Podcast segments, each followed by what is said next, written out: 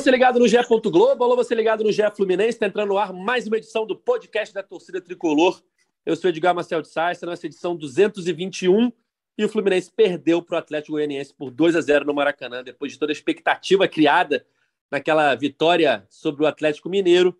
O Fluminense, nada mais Fluminense, né? Você torcedor tricolor que nos ouve, nada mais Fluminense do que perder para o Atlético Goianiense depois de uma grande vitória sobre o Atlético Mineiro, que é um dos grandes times do futebol brasileiro no momento. Vamos falar sobre isso, sobre a semana do Fluminense. Quarta-feira já tem Brasileirão de novo, Fluminense e América Mineiro lá em Minas.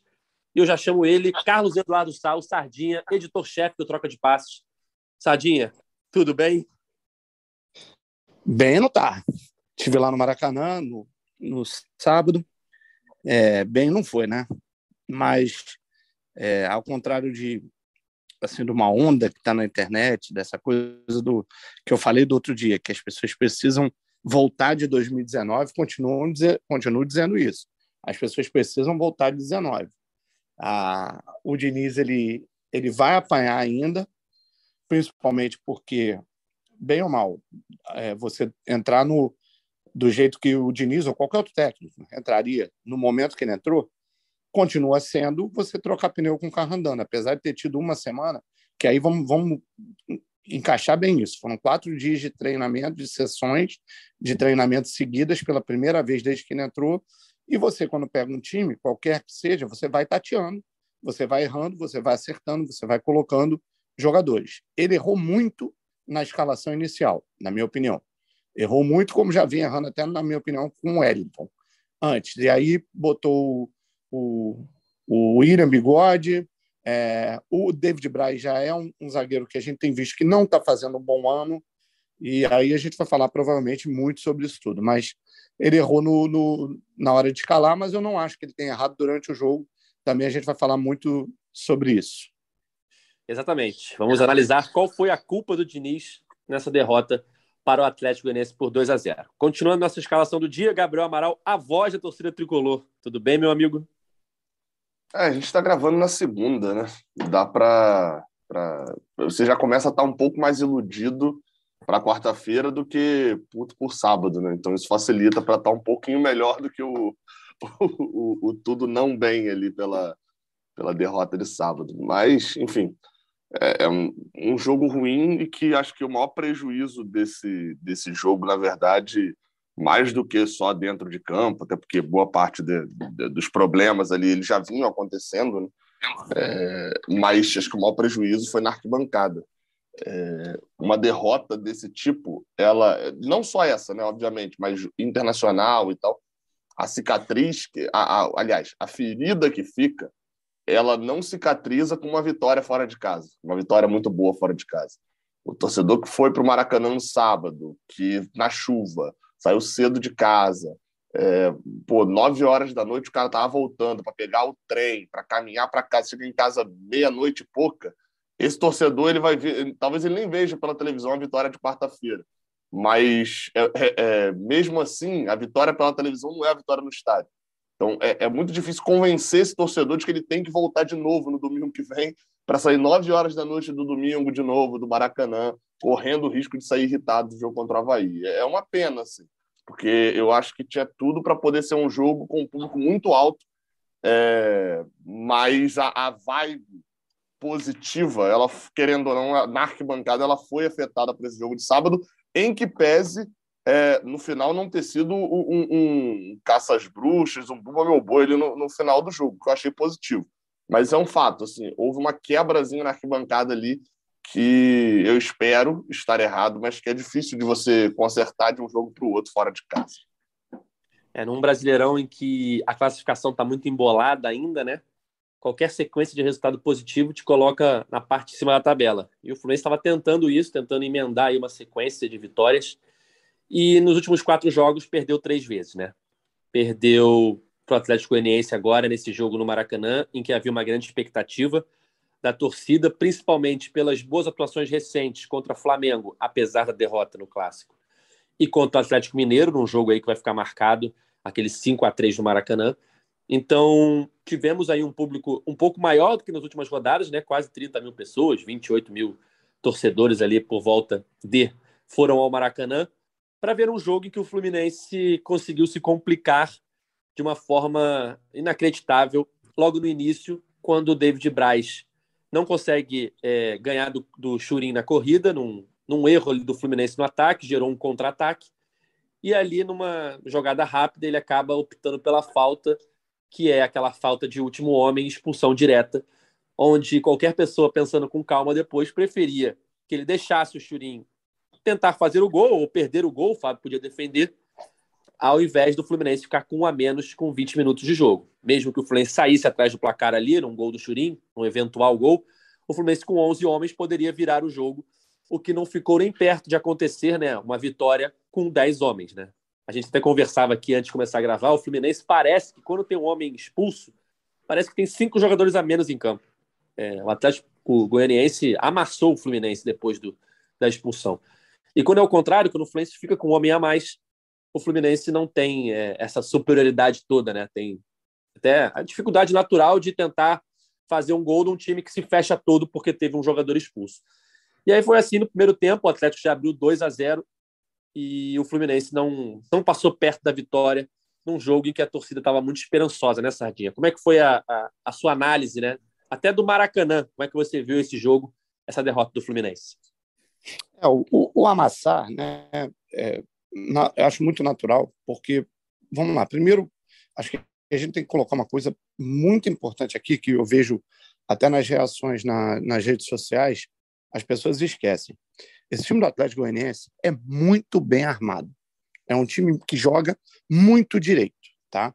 E aí, se você pegar ali os primeiros 15 minutos, onde você teve o jogo 11 contra 11, eles estavam impondo uma dificuldade absurda Fluminense, fazer o jogo dele, né? Aquele jogo de aproximação, de toques rápidos, de você conseguir entrar na defesa dos caras. Mesmo assim, a qualidade do time do Fluminense fez com que é, gerasse duas boas chances, uma delas que virou até inacreditável futebol clube, né? Aí no GE, é, do, do Cano. E um gol que também mudaria muito a história da, do que vinha sendo a partida. E você via claramente que o Fluminense tentava numa aproximação de Arias e Luiz Henrique, fazer as jogadas acontecerem, e elas aconteciam, muito pela, é, pelo, pela característica dos dois e pela habilidade dos dois. Né? Eles são jogadores acima da média e isso ajuda. E, o, e é legal quando você vê isso, porque o esquema vinha dando certo, na minha opinião, porque mesmo quando você bate de frente com um time tão bem armado como é o Atlético, você vai ter que apostar na individualidade. E a individualidade estava saindo até aquele momento. Mas também, por outro lado, eu até escrevi isso no Twitter, quando você tem um time que começa a jogar coletivamente muito bem, as questões individuais, as falhas, elas aparecem mais. Porque quando um setor não funciona, naquele coletivo que está indo bem, aquilo fica gritante. E aí você começa a ver como não estava funcionando o, William Bigode ali no time, como o Wellington, na minha opinião, continua sem função. E se você pegar números aí, é um, é um, um volante que não desarma, não sabe assim, ele tem ah, tem uma qualidade, tem um número de passes absurdo, é, acertados, ok. Muitos deles são para o lado, muitos deles são para cá, para lá, para cá, para lá e tal. E o David Braz, eu acho que a gente não é a primeira vez que a gente vai falar nesse jogo, a gente já vem falando sobre isso. David Braz não vem repetindo atuações que ele teve ano passado, atuações boas, e o David Braz não é um cara rápido. Quando você joga no modo compactado, como o Diniz de jogar, que ele vem para cima do adversário com o time todo junto, né, todo compactado, você não pode se dar o luxo de ter pessoas lentas, jogadores lentos ali atrás, ou que estejam no momento lento. Isso aconteceu. Quando o Churin parte para a bola, o David Braz não está mal colocado. Ele está até um pouco à frente do Churin. Ele perde na corrida. E aí vem o segundo ponto, que é a decisão errada que a gente falou aqui, todo mundo falou. É você decidir aos 15, 20 minutos que você vai fazer uma falta com o último homem e deixar teu time com a menos durante 70 minutos, você decreta que esse jogo vai te criar problemas. E o, e o que, que o Diniz pensou? Falou, peraí, deixa eu primeiro tentar arrumar a casa aqui atrás, ele até bota o Caio Paulista para aquecer, e todos muito frios, né? Porque pô, tinha acabado de começar o jogo, os reservas não estavam nem aquecendo ainda. Aí ele bota o Caio Paulista para aquecer e durante o aquecimento do Caio Paulista ele muda de ideia. Ele fala: peraí, deixa eu fechar atrás primeiro e bota o Felipe Melo. Tira o William Bigode. Achei acertada a substituição. Por que acertada? Alguns vão reclamar, pô, mas podia ter posto o Lucas Claro, podia ter posto o Nino. Peraí, eu estou perdendo um jogador, né? Ali de meio para frente. Eu preciso botar, além de ser um zagueiro, um cara que pelo menos ajeite ali, grite com o time, um cara que saiba sair com a bola, para eu não perder tanta qualidade que eu, já que eu vou ter um a menos. Assim ele põe o, o Felipe Melo. E o primeiro gol que o Fluminense toma, que realmente desestabiliza de vez o time, porque vamos lá, de 20 minutos da expulsão até 34, 35, que foi o primeiro gol, o Fluminense estava se segurando. A ideia do Diniz era clara: deixa eu trazer esse time para o vestiário, para eu poder, no vestiário, tentar arrumar minimamente, né? tentar fazer com que volte jogando. E eh, tomou gol de longe, né? numa ajeitada do cara, do Jefferson, que pega um chute de muita felicidade. Está muita gente falando, ah, foi falha do Fábio, foi falha do Fábio. Eu estava exatamente na linha, atrás do chute, né? atrás do, do, do outro lado do gol do Fábio. Cara, a bola pega um efeito, a bola sai completamente fora assim, da trave e vem voltando, entendeu? Foi um, foi um chutaço, foi um, foi um lance muito bonito, até um gol muito bonito mesmo, um chute de rara felicidade. E aí, quando faz um a 0 o time realmente desmonta de vez. Aí você não consegue ainda, sem ter trazido o vestiário, sem remontar, e toma o segundo gol. Não é o Bobaí, cara, realmente, no vestiário para frente, é você tentar, de qualquer maneira, empatar aquilo. Ele ainda tenta ali nos últimos 20 minutos, ele cria uma blitz enorme, quando ele bota o Alexandre Jesus e o John Kennedy ali na frente, ele consegue fazer com que o, o Atlético não pegue mais na bola. Mas, assim, é uma tentativa desesperada. Né? Lembrou muito a forma como ele fez com o Cruzeiro no final daquele jogo da Copa do Brasil, mas ali ele não estava com a menos, né? Ele pressiona de um jeito ali absurdo, não deixa o, é, ele sufoca o Atlético, se o Atlético respirar, o Atlético não consegue respirar, mas aí já está 2 a 0 né? Você já tem muita dificuldade, até criou chances, mas já tem muita dificuldade de você conseguir qualquer coisa. Então é, é, é um jogo assim também, mais uma vez, atípico pela situação criada, pela expulsão tão cedo, pela forma como as coisas aconteceram. É muito ruim ver assim. Então, eu acho que o Diniz foi mal na escalação, mas não foi mal durante o jogo. Por isso que eu falei isso no começo. Gabriel, concorda com o Sardinha? Discorda? Como é que você viu é, essa derrota? Como você falou, com a torcida agora para reconquistar a torcida num curto prazo não vai ser fácil, porque havia uma expectativa muito grande e o Fluminense, em 20 minutos, praticamente destruiu essa, essa esperança de vitória que poderia colocar o time, talvez, no G4 da competição. É, eu, não vou, eu não vou nem é, é falar muito do, do, jogo em si, né? Até porque, é, como a gente está fazendo na segunda, né? Igual a gente comentou aqui antes, é, eu, estou pensando mais assim no, no que, que, a gente pode aproveitar desse jogo. Assim. uma das coisas que acho que é um ponto é, de fato assim são é, é, a questão dos da escolha dos jogadores, né, de alguns jogadores. O Fluminense vai ter desfalques de novo agora, né? Não vai ter o André, não vai ter do meio de campo tem outro que está fora também, o Arias, né? Pela dois Arias, Arias está fora. Dois cartões amarelos assim, de um nível, o do André foi reclamação, né? Foi, foi a chatice do jogo em si. Agora, o John Arias, assim, um cartão amarelo que, que pelo amor de Deus, assim. Se o John Arias Depois fosse um jogador. 50 minutos, Gabriel. Não, se, se, o John Arias fosse um jogador baladeiro, eu diria que ele tomou um cartão de propósito para poder não viajar e, e foi ir para alguma festa, alguma coisa assim. Porque com 50 minutos você dá uma banda no cara e tomar um amarelo é, é, é muita. É muita. É, é, não tem muita outra palavra, não. É falta de inteligência assim mesmo, né? Você sabe que você está pendurado e, e tomar um amarelo dessa forma. Eu vou contar um bastidor. Juvenil, juvenil, Gabriel, para ser educado. Eu Foi vou juvenil. contar um bastidor, um bastidor, desse cartão amarelo. É... Eu entrevistei o Arias na sexta-feira, tá? Falar da boa fase dele, primeira convocação para a seleção, um VTzinho especial para o Globo Esporte. E aí eu pensei, pô, surgiu essa entrevista na sexta-feira, eu tenho uma, um bom dia para dar ela, que vai ser na quarta-feira que vem, Fluminense América Mineiro, jogo da transmissão da Globo. e para quem não sabe, né, quando tem transmissão, é, o time da transmissão tem um VT, tem uma reportagem um pouco maior no GE, né, no Globo Esporte. Então, ou seja, na quarta-feira, o Fluminense vai ter uma, uma reportagem de uns três minutos no Globo Esporte, uma reportagem especial, porque é dia de transmissão do Fluminense na Globo. E aí eu pensei, pô, perfeito, vou ter o Arias para essa, essa, essa reportagem, quarta-feira. Aí eu fui olhar, né, antes do jogo contra o Atlético Goianiense, deixa eu ver quem tá pendurado, né? Vai que o Arias tá pendurado, né? Aí o Arias estava pendurado. Eu falei, cara, vou rezar aqui para ele não tomar cartão amarelo. Porque eu vou fazer a entrevista, se ele não tomar amarelo, perfeito. Quarta-feira eu vou dar a reportagem. Se ele tomar amarelo, eu vou ter que segurar a reportagem e arrumar um outro tema para a reportagem. Cara, o cara me toma amarelo aos 50 do segundo 50. tempo. É inacreditável, cara. É muito é, azar. Foi, foi, e, foi o lance, assim, óbvio, ele não teria como saber, e esse eu acho até mais um pouco mais perdoável, porque é algo que você não tem muito 100% do controle ali. Que foi no meio. Nesse, essa falta dele gerou o cartão amarelo de André também, que, que dá o, o, a suspensão de André, né? É, é, é, nessa falta que André reclama e toma o amarelo por reclamação. Então, assim, é, isso foi um erro bobo. Mas voltando só para o ponto de, de, escalação, pode esperar assim, que na quarta-feira é muito provável é, é, que Diniz volte com o William Bigode para fazer a função do John Arias. Eu, assim, eu não, não, realmente não duvidaria. Eu não duvido de nada de Diniz, inclusive da, da, da, da manutenção dos erros.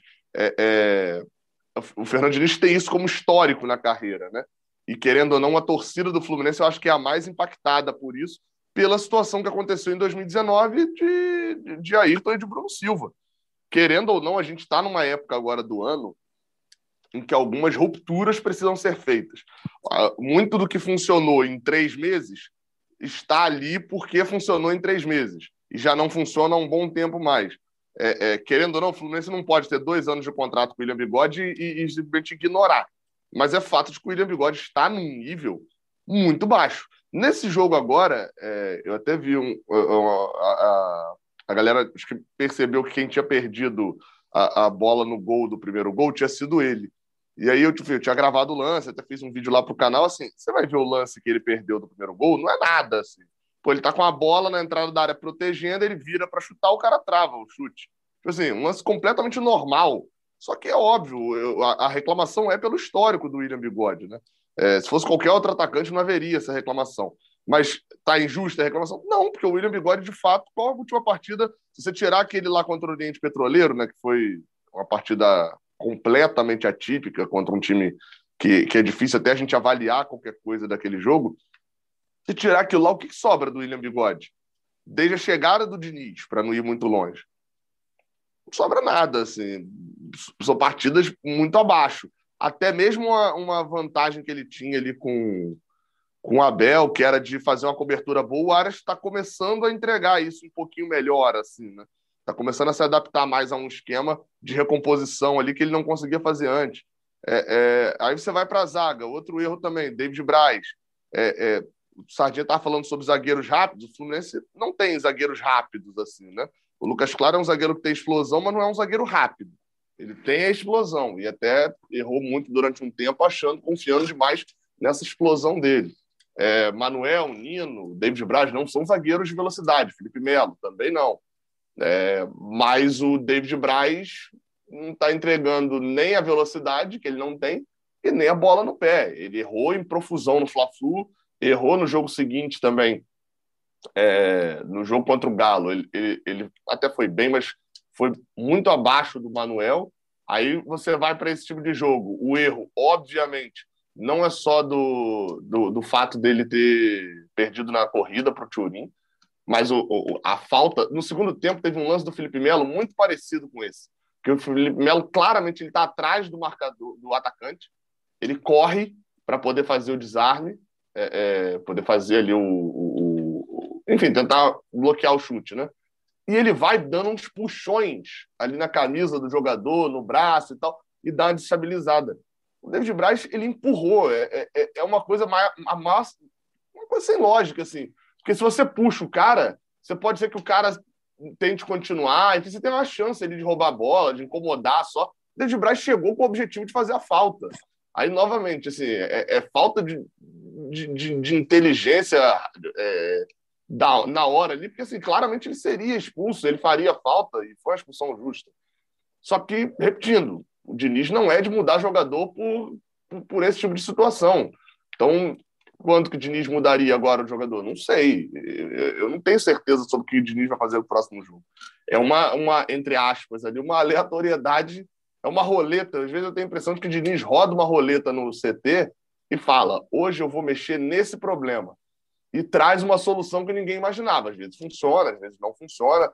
É, é, tá aí o Caio Paulista que já virou lateral de ofício, né? Pelo que a gente viu entrando.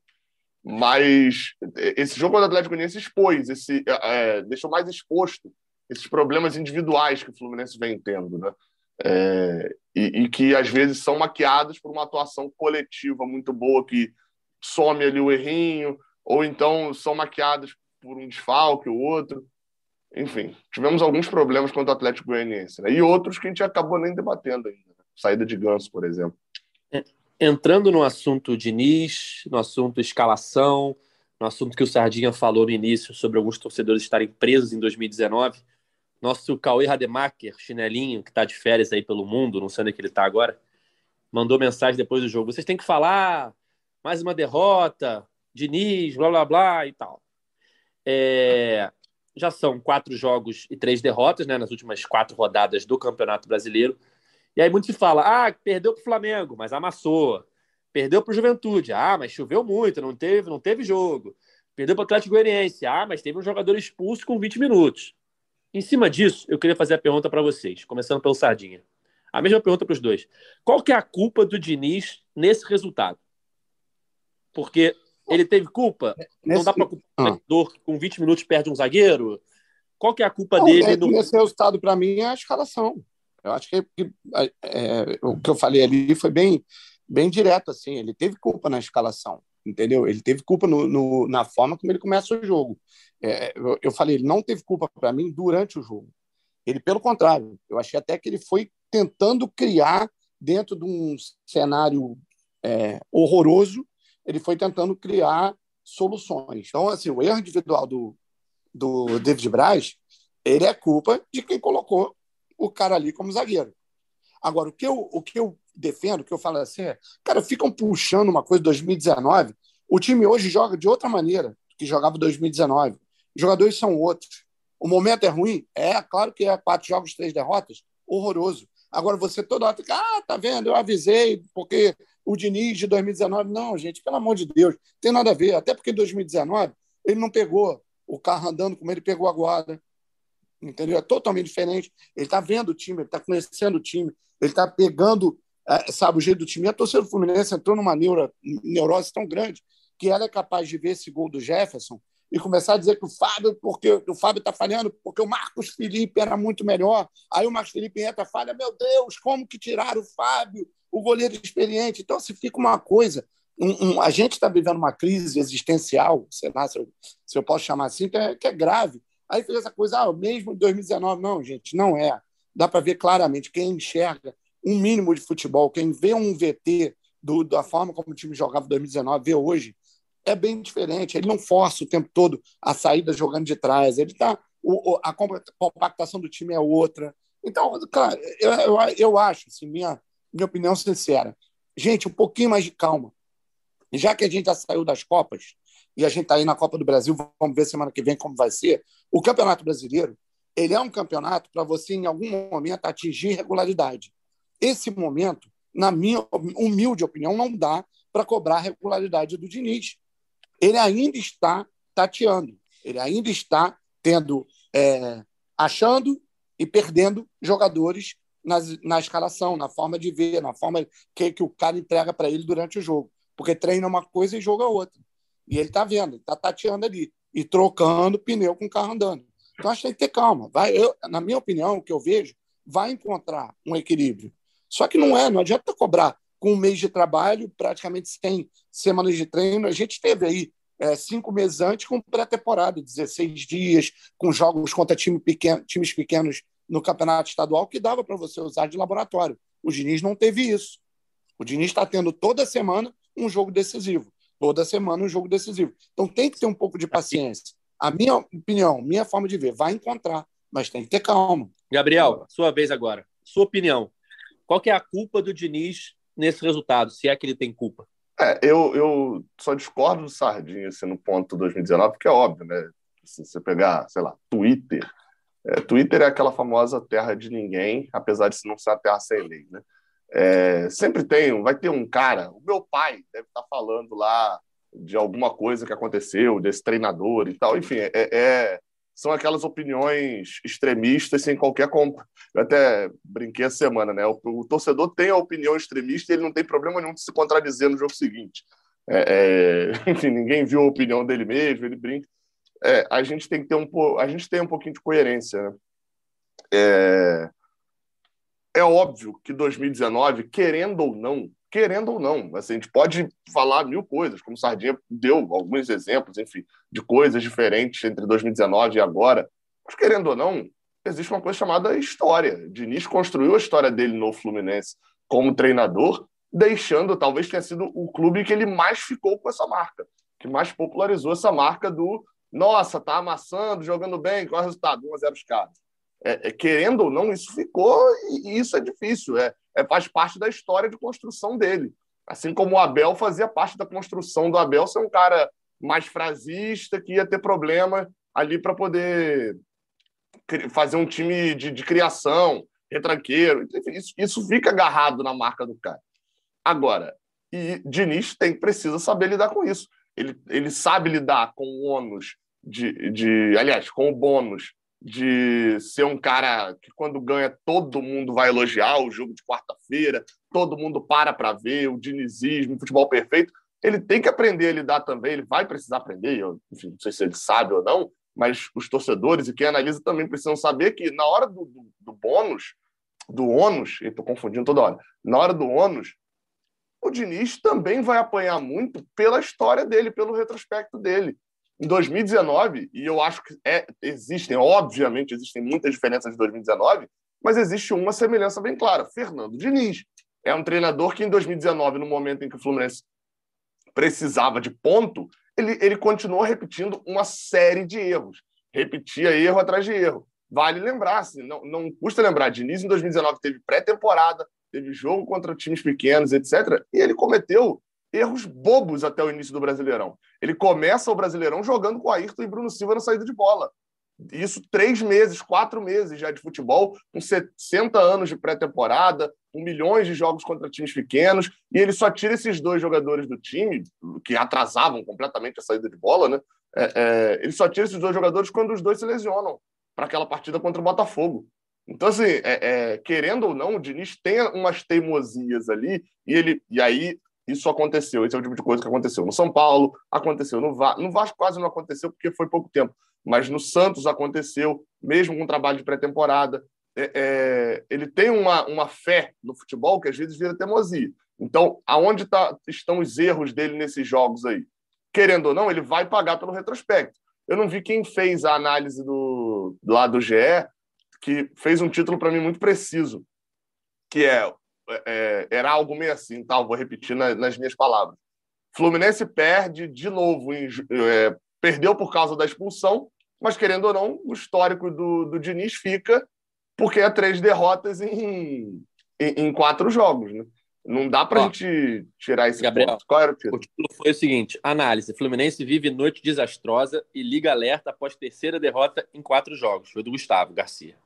É, querendo ou não, é isso. O alerta tem que estar tá ligado é, é, três derrotas em quatro jogos. É, em 2019, a gente estava em 17, 18, falando também: ah, não, mas não foi culpa do Diniz no jogo tal. Ah, não, não, mas aqui, ó, o erro foi de Fulano. Ah, aqui, ó, olha quem, como é que Fulano errou. E, e, e assim, e querendo ou não, o histórico de 2019 volta. O torcedor vai voltar a lembrar. Isso, é, isso é completamente normal.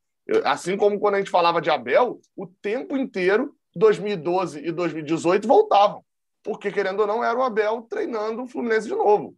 Se o Fluminense contratar o Dorival Júnior, vão procurar semelhanças com 2013, mesmo fazendo oito, nove anos. Tem Dorival Júnior agora, e tô lembrando, acabei de lembrar que ele está treinando o Flamengo, não? Quando eu citei, eu nem lembrava disso. É... Querendo ou não, isso é normal. Isso, inclusive, é do jornalismo. Né? O jornalismo gosta muito de fazer isso. É... Então, assim, eu vejo o tamanho de erros. De fato, concordo com Sardinha. Escalação, é, o Fluminense toma o gol é, num lance fortuito, mais de um erro, e, e, eu concordo com o Diniz. Uma coisa que eu gosto do Diniz é que nesses três jogos ele foi para a coletiva e fez uma análise dos erros dele que fizer, faziam sentido.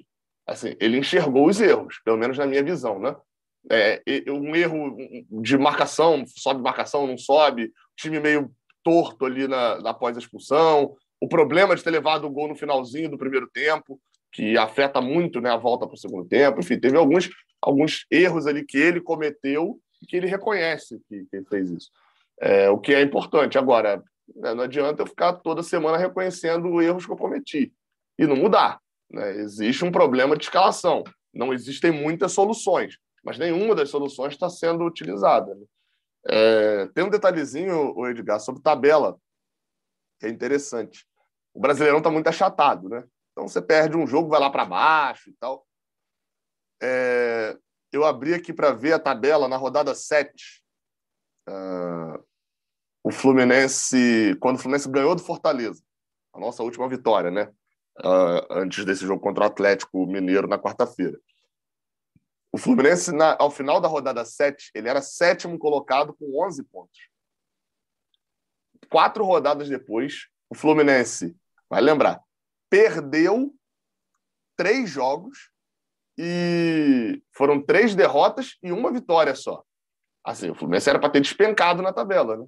E não despencou. O Fluminense, nesse momento, é óbvio, pode perder a posição ainda, né? Porque tem o jogo do Botafogo, mas nesse momento o Fluminense é oitavo com 14 pontos. A tabela está tão embolada, tão embolada, que às vezes você perde 3 em 4 e não é afetado.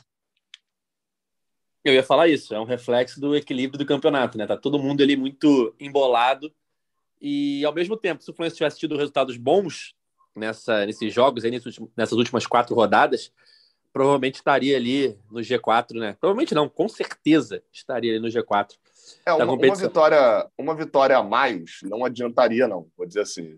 Tipo assim, se o Fluminense tivesse ganhado do Atlético Goianiense, né? Olhando a tabela da forma como ela está hoje, é, o Fluminense só ganharia uma posição mesmo, que é a posição do, do Coritiba, que tem um ponto a mais. O, porque o Atlético Mineiro está na frente, né? É o sexto. Tem três pontos a mais, mas eles têm um saldo bem melhor assim que o do, do Fluminense. Então, uma vitória a mais. Só que a diferença é, tá começando a criar um espacinho, né? Se Exato. o Fluminense ganha. O Fluminense pode perder hoje a posição para um time que está em 18, que é o Havaí. Lembrando, o Fluminense está em oitavo. Se o Havaí ganhar o Botafogo né, nessa segunda, o Fluminense perde a posição para o 18. Agora, uma vitória do Fluminense daria uma posição só ao Fluminense. Porque o Fluminense empataria já com o sexto. É, e além da, desse resultado ruim, Sardinha, o Fluminense vem de uma fase aí contra o Atlético Goianiense que é inacreditável, né? Tava vendo aqui o retrospecto recente. Nos últimos cinco jogos, o Fluminense tem quatro derrotas e um empate para o Atlético Goianiense. A última vitória foi em setembro de 2020, aquele jogo de ida da Copa do Brasil. O Fluminense ganha por 1 a 0 no Maracanã, graças a um gol contra. Né? Ou seja, é, o Atlético Goianiense virou uma pedra no sapato do Fluminense, né, Sardinha? Virou, e, e, assim, ele vem se arrumando, né? É um time que vem melhorando, vem se arrumando, vem conseguindo melhorar os resultados, vem conseguindo pegar colocações assim mais longe de rebaixamento, que era o que é, ele, ele começava né, todo ano como o time que ah, um dos prováveis é, rebaixados e tal. É, e, e hoje não é mais, assim.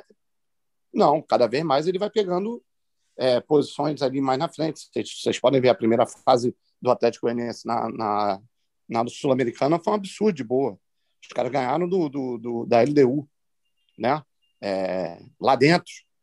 Então, pô, é, é um time que que que está cada vez é, tendo resultados melhores e, e, eu vou te falar assim, o que eu vi no sábado foi admirável, tá? O time pode não ter grandes nomes, mas muito arrumado, taticamente muito arrumado. Desde o princípio do jogo, eles sabiam o que fazer contra o Fluminense, tá? É desde o início. Então é, é um time que está é, tá, assim, merecendo é, começar a ter esses resultados positivos, começar a ter um, um pouquinho mais de ser, ser um pouquinho mais é, notado, né? dentro do futebol.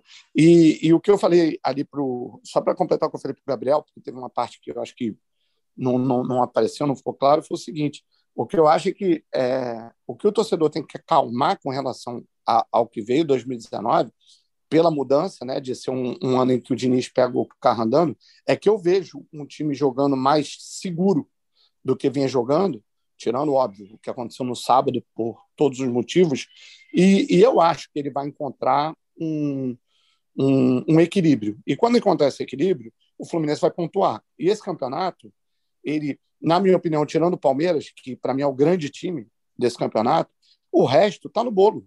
Se o Fluminense tiver equilíbrio, conseguir manter equilíbrio de um certo momento em diante, o Fluminense vai pontuar o suficiente para ficar em ótimas colocações. Entendeu? Isso eu, eu não estou preocupado. Eu acho que é mais preocupante a gente começar toda hora a criar um clima horroroso, criar um clima de guerra, porque eu acho que tem uma confusão também, aí eu digo mais rede social mesmo, é, das questões políticas do clube com a questão clube, né, time, que eu acho que uma acaba embolando na outra e a coisa fica muito ruim. Então, eu, eu, eu me preocupo muito com o que está acontecendo no campo. Isso eu me preocupo. Aí eu tento separar ao máximo da questão política, a questão política para a questão do campo. E eu acho que o, o, o campo, a, a, quando a torcida aplaude, por exemplo, a, a, torcida não aplaudiu, tá? É, é o pessoal está falando.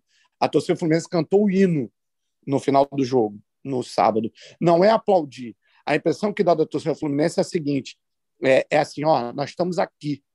Entendeu? Esse clube é, é nosso, é, é nosso torcedor. Esse time tem que jogar para a gente. Entendeu? A gente está aqui para levar até no colo se precisar. Agora, pô, pelo amor de Deus, vamos, vamos parar de fazer vergonha. Quando precisa, a gente vai vir. Só que, pô, vamos, né, vamos melhorar isso aí. Eu acho que não foi uma coisa tipo, ah, é, estamos aplaudindo a atuação. Todo mundo sabe que a atuação de sábado foi ruim. É, é, muito diferente do que foi contra o Flamengo. Muita gente falou, ah, aplaudiu a atuação. Não, ninguém aplaudiu. Ninguém aplaudiu a atuação. A atuação foi péssima e, e, as decisões péssimas, mas eu acho que a torcida mostrou assim: a gente pode estar do lado do time, basta que vocês deem alguma faísca para gente, só isso. Bom, faísca é, é, é, mais do outro time, né? Do, do, do, rival aí do Rio, né? Do, do Botafogo, né? Faísca faz, faz mais sentido para lá, mas eu entendi o que o Sardinha quis dizer. Bom, já vamos encaminhando aqui a reta final do nosso podcast, já falando um pouquinho sobre Fluminense e América Mineiro, próxima quarta-feira, nove e meia da noite, transmissão da Globo, é, jogo lá no Independência. Fluminense com, com desfalques, né? É, eu ia falar isso. O Fluminense com alguns desfalques, né? Gabriel, é, não teremos André, não teremos Arias, não teremos David Braz, mas teremos o retorno de Paulo Henrique Gans. É, os desfalques aí para no, no André e no John Arias para mim. Acho que está bem claro isso. É, enfim, vamos, vamos ver. Né? Eu, eu, tenho que parar para dar uma atualizada também no América Mineiro, né? Não sei como é que eles vão chegar exatamente de desfalque também para esse jogo. Mas o América é um time que, quando tem o seu time titular, é um time. É, é, é, o time, é a definição junto com o Atlético Goianiense, mas o Atlético na tabela não tem mostrado isso né, nesse ano. Essa vitória foi a que escapou do rebaixamento, mas a sequência com o Jorginho é boa. Mas o América Mineiro, acho que é a definição do time chato, nesse Campeonato Brasileiro. Só que eles têm algumas derrotas quando tem alguns desfalques ali no meio de campo, é, que são meio acachapantes, né? É, enfim, é, é, é, a definição de um jogo chato. A vantagem é o América não tem torcida enchendo estádio. Isso facilita um pouco para o jogo, porque eu acho que seria muito mais complicado você jogar contra o time do América no Independência se fosse um jogo de estádio lotado, etc. Até pelo, pelo perfil do time também. É, assim, você falou de histórico, né? Até para falar um pouquinho rapidamente de histórico, você falou de histórico do Atlético Goianiense. É, a última vitória do Atlético Goianiense, do Fluminense Atlético Goianiense, foi essa daí, né, de, de 1 a 0 e tal, mas foi uma vitória que meio que não adianta de nada, né, porque a gente é eliminado na Copa do Brasil. Mas o Fluminense vai enfrentar na quarta-feira um outro histórico, né, totalmente absurdamente negativo, que é Fluminense versus Wagner Mancini. É, é um negócio desesperador, assim. Se o Wagner Mancini treinar o Ibis, o Ibis ganha o Fluminense. Assim, é, é, um negócio absurdo. Os números, eu não tenho os números aqui exatamente, mas eu vou me comprometo a, na, na quinta-feira, trazer os números precisos e espero que com uma vitória a mais. Sobre substituir, né? É, pode, é o torcedor que reclamou de William Bigode e John Arias. eu, eu, eu não duvidaria de, com a volta de Ganso, Bigode e John Arias serem os escolhidos para poder. Aliás, perdão, Bigode ser o escolhido para substituir o John Arias e o Wellington ser mantido no meio para substituir a, a, ausência do André, não. Quer dizer, na verdade não seria substituir a ausência, né? porque, é, porque ele já é titular. Mas ser mantido, não duvidaria em nada do Diniz manter o Wellington, manter o William Bigode como titulares na equipe, não. Assim como, obviamente, com o Fernando Diniz, eu não duvidaria também nem um pouco dele botar o Caio Paulista na volância e botar o Muriel de meia para poder armar o jogo, enfim, porque ele é alto e chegar com alguma justificativa dessa na coletiva. É. é Sardinha, o que você acha que ele vai fazer? Talvez Felipe Melo titular ele no meio? Eu acho, eu acho que o, o Felipe Melo ele, ele vai acabar tendo uma chance ali. É, ele até acho que entrou muito bem contra o, contra o Atlético Goianiense, tá? Muita gente criticou. O Felipe Melo tem uma coisa que é sensacional. O, o, o Gabriel deu até um exemplo da, da, daquela bola que ele falou que ele corre atrás do cara e ele vem dando tipo os cutucões no cara para atrapalhar. Tem uma bola na linha de fundo que ele está visivelmente atrás do jogador. Cara, ele se joga rolando e, e, e, o cara se embaralha e a, e a bola é tiro de meta pro Fluminense. É, essa, é, é isso daí. É porque ele fica Foi dando... Você... Foi, foi, é porque, é porque você tava do estádio, né? Aí a, na TV passou... Eu fiquei salvando aqui o jogo, né? Gravando o jogo e tal, para depois ficar revendo. E tem uns cutucões, assim, que ele dá por trás. Por isso que o cara se embola com a bola. Assim. Ele, não, ele, não, ele e aí o cara se embola. Mas, Gabriel, é muito engraçado, porque ele vê que ele... Tipo assim, tá difícil, né? Pra chegar mesmo até a linha de fundo. Cara, ele, ele salta no chão rolando. Ele é. rola. Então, e aí, Se eu não me engano, é nesse lance. Absurda. Então, assim, você vê que ele tem a. É, é, é a coisa da experiência, né? Ele está ali, ele, mesmo os momentos que ele sabe que não vai chegar, ele sabe como agir. Mas, o, o Sardinha. Na mano com o Churin, não ia ter feito a, a, expulsão, não ia ter provocado a expulsão, né? Teria talvez. Mas ali, eu.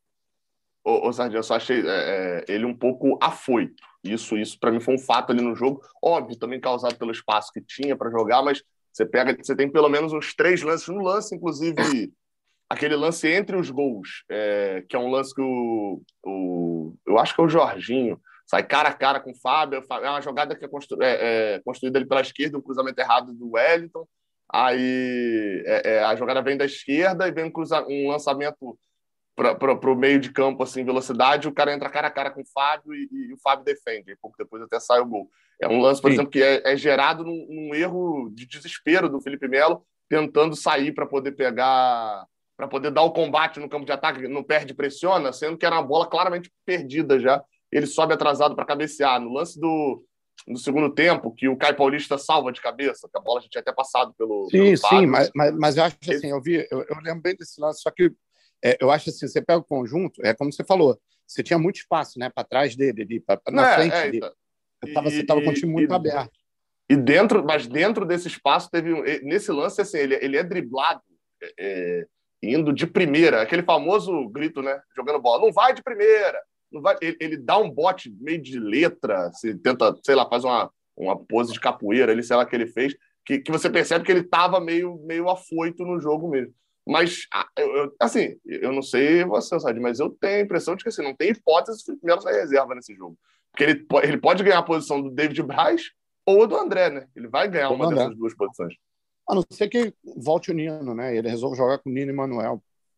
É, mas aí quem entra no meio? É uma escalação que a gente quer ver, né? E aí, de repente, ele, dependendo do que ele quiser fazer nesse jogo, ele pode meter um, um André como primeiro e Martinelli como segundo ali, né? Tentar não, mas o André tá fora.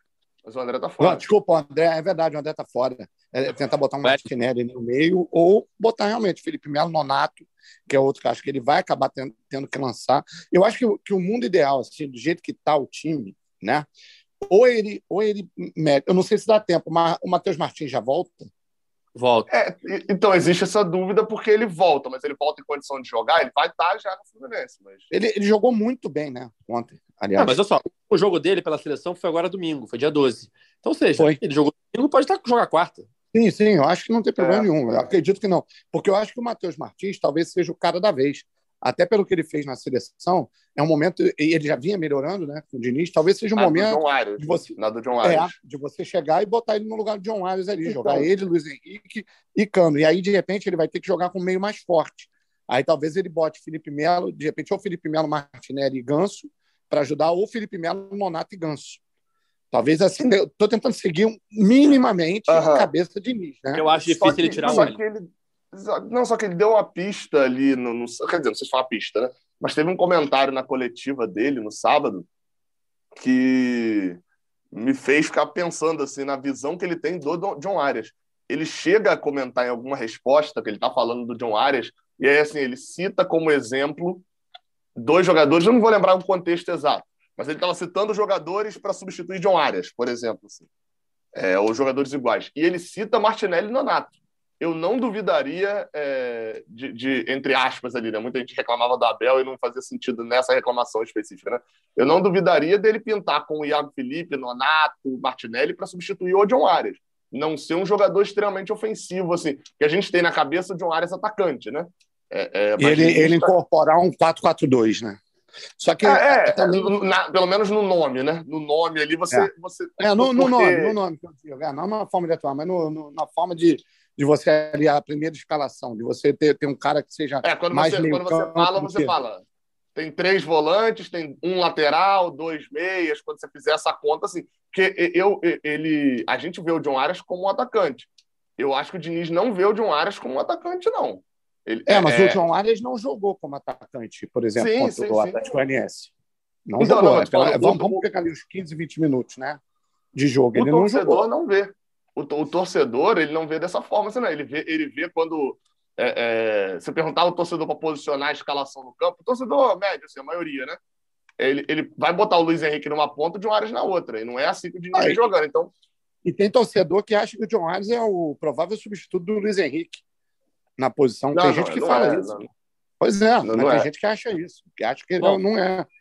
Eu, eu acho que assim, ele vai pensando aqui, é, até em questão de, de elenco, é bem capaz dele manter o Wellington como primeiro zagueiro, porque o primeiro volante, porque ele, ele talvez não queira romper isso, né, fazer uma ruptura tão de cara assim, e ele agora não tem o André, não tem e, e de repente colocar o Felipe Melo como como zagueiro. É, não sei. É, é, assim, eu acho que, que, a vez seria dele pegar o Felipe Melo e colocar como primeiro volante. Eu acho que seria a vez para um jogo que precisa acalmar a galera, botar a bola no chão. Vamos, o Felipe Melo ajudaria em saída de bola, ajudaria um cara que fica mais fixo ali, é, faria mais um, às vezes, a, a, função de terceiro zagueiro também em alguns momentos do jogo. Então, isso pode ajudar na cabeça do Diniz aí a questão dele estar tá jogando contra um time que é bem arrumado, esse time do América Mineiro. E o resto, cara, ali, eu acho que vai ser por isso aí que você falou. De repente, o John Allen vai ser substituído por um Nonato, por um Martinelli. É o que ele vai tentar fazer. Eu acho que é o que ele, o que ele faria. E, o, e, o, e a volta do Ganso. Aí você não você deixaria o Matheus Martins para o segundo tempo. Sei. Difícil, né? Difícil. É, ou ele, ou ele vai. Ou ele vai ou ele vai botar o Alexandre Jesus na vaga do, do André e vai vir de, de Matheus Martins como lateral esquerdo também, né? Isso Bom, pode acontecer. Quarta-feira nós saberemos a, a, solução desse mistério. Fluminense e América Mineiro, 9 e meia, mais uma rodada do Campeonato Brasileiro. Vamos chegando ao fim do nosso podcast, GE Fluminense. Só lembrando a torcida tricolor para ficar de olho aí na, no GE. É, nessa segunda-feira, à tarde, teremos coletiva do presidente Mário Bittencourt é, lá no CT para falar sobre os três anos de gestão. Então, ou seja, teremos muitas perguntas e a torcida sempre gosta de ver aí as respostas, quer, quer saber o que está acontecendo, principalmente nesse momento aí de resultados ruins. Então, hoje tem coletiva do presidente Mário Bittencourt. É, Sardinha, Gabriel, muito obrigada mais uma vez pela participação. Valeu, Sardinha. Valeu, Edgar. Obrigado. Abração aí, Gabriel. Gabriel, está quase na hora, né, Gabriel? É, vai nascer. A, a, minha cronometragem é em jogos, né? Do, do Fluminense. Meu calendário é sempre baseado em jogos do Fluminense. Então, meu filho aí nasce ali entre. Nasce perto da aposentadoria de Fred ali, perto do Ceará, Corinthians, jogo de volta do Cruzeiro, nasce por ali. Eu espero que ele nasça com o Fluminense na Copa do Brasil, né? Isso vai ser uma boa ali. Se nascer depois. Vai nascer, vai nascer na Copa do Brasil com um time mais equilibrado. espero eu. Valeu, valeu, galera. É quarta-feira, Mineirão, é, Mineirão não, Independência, né? América Mineiro. Seja mais é, como nos outros anos do que necessariamente como no ano passado, foi um jogo terrível no, no Independência, que esse ano a gente saia um pouquinho mais feliz do, de um jogo lá. É isso. É isso, galera. É, nosso podcast está nas principais plataformas de áudio. Só você procurar por GE Fluminense ou então no seu navegador ge.globo barra GE Fluminense. Esse podcast tem a edição e a coordenação de Rafael Barros, além da gerência de André Amaral. Valeu, galera. Até a próxima. Tchau. O Austin pra bola, o Austin de pé direito.